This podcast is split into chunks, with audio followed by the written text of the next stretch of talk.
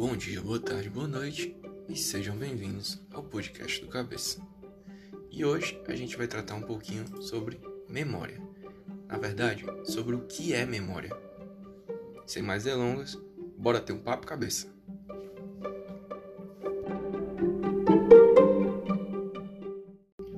Bom, antes da gente começar a dizer o que é memória cientificamente, na verdade historiograficamente, diz aí, o que seria memória para você? Seria algo feliz? Seria algo que marca?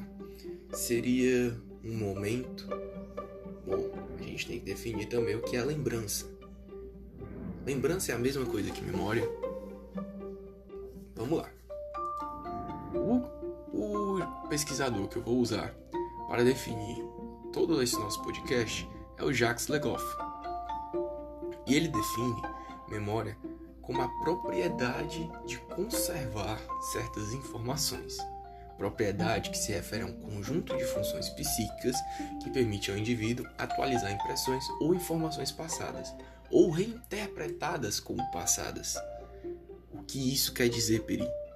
Bom, Legoff diz que a memória é o que está no nosso passado e nos deu propriedade para falar daquele passado.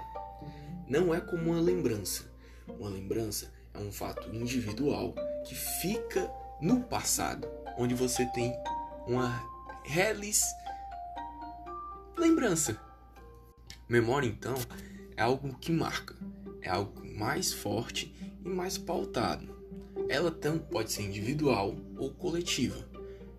Para a história, a memória só importa quando ela é quando ela atinge o meio coletivo, ou seja, não adianta você ter uma memória individual, porque a história não vai estudá-la, apenas quando ela vai pegar a sociedade ou determinada parte da sociedade. E aí a gente chega no nosso primeiro ponto. O que seria memória e o que seria documento?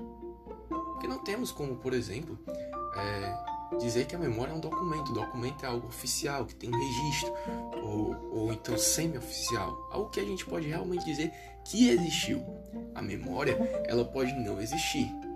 O famoso efeito Mandela.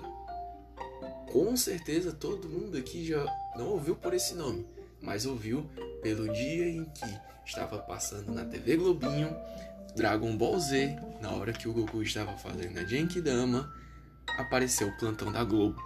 Na verdade, isso nunca aconteceu. Estava passando outro programa, mas a memória coletiva que foi construída é de que isso aconteceu. Outra famosa é no desenho da Branca de Neve, né? no filme da Branca de Neve. A Rainha Mar nunca falou espelho, espelho meu. Na verdade, ela falou ó oh, meu espelho mágico, se eu não me engano. Ah, fala mágico espelho meu. Nunca falou espelho, espelho meu. Outra muito famosa é a do Luke, I am your father. Nunca foi dito. Se você assistiu o filme, Darth Vader fala No, I am your father. Não, eu sou seu pai. Mas o efeito Mandela, a memória coletiva que é construída ali, supera o que a gente realmente viu, o que a gente realmente viveu. Já o documento é algo que não tem para onde correr. É aquilo e ponto a gente pode dar várias interpretações a um documento, a partir do seu ponto de vista histórico, do local onde foi feito, mas ele está ali, nós devemos segui-lo. Então, memória é algo que pode haver essa confusão, documento não. Então a história não vai usar a memória.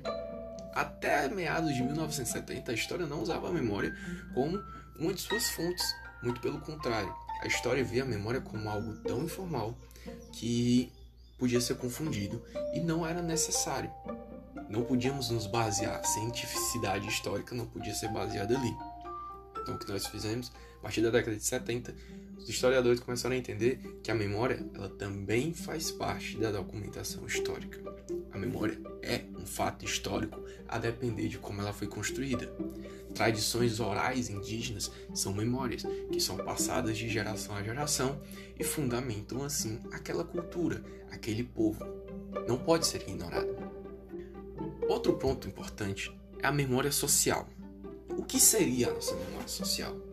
O Goku é, levantando a Genkidama e, e nós achamos que foi em pleno plantão da Globo? Não, muito pelo contrário. A memória social algo que marca. Atentados, uh, eleições. Memória social não é aquela confusão que nós achamos que vivemos, mas sim aquele fato vivido pela sociedade como um todo. Pensa aí uma memória social que você acha que viveu. A minha maior memória social com certeza é o 7 a 1. Todos tinham a mesma confusão naquele momento. Como o pentacampeão mundial perdeu. Meu Deus, como foi triste. Acho que eu nunca chorei como naquele dia. Brincadeira. Essa memória social vai ser construída de diversas formas. Se a gente voltar lá na antiguidade, a gente vai ver que uma das primeiras definições de memória foi de Platão, o famoso, célebre filósofo. Daqui um dia a gente fala dele nesse podcast. Ele dizia que a memória é um bloco de cera. Como assim um bloco de cera? Sim, um bloco de cera, onde tudo era, de certa forma, esculpido, impresso no bloco de cera. Então a memória é gravada. Mas a cera derrete. Se a cera derrete, talvez o que foi esculpido e impresso ali não vai ficar claro daqui a alguns anos. Vai ser complicado de dizer se era realmente como nós imaginávamos. É aí que fica o embate entre memória, oralidade e escrita. A oralidade ela pode ser modificada com o tempo. Nós transformamos a forma como nós falamos. Uma mesma história não é contada duas vezes, por mais que você acredite que ela seja uma forma de falar. Até a abertura desse podcast sempre vai ser mudada. Por quê? Porque nós não falamos igual. E às vezes as pessoas não interpretam igual.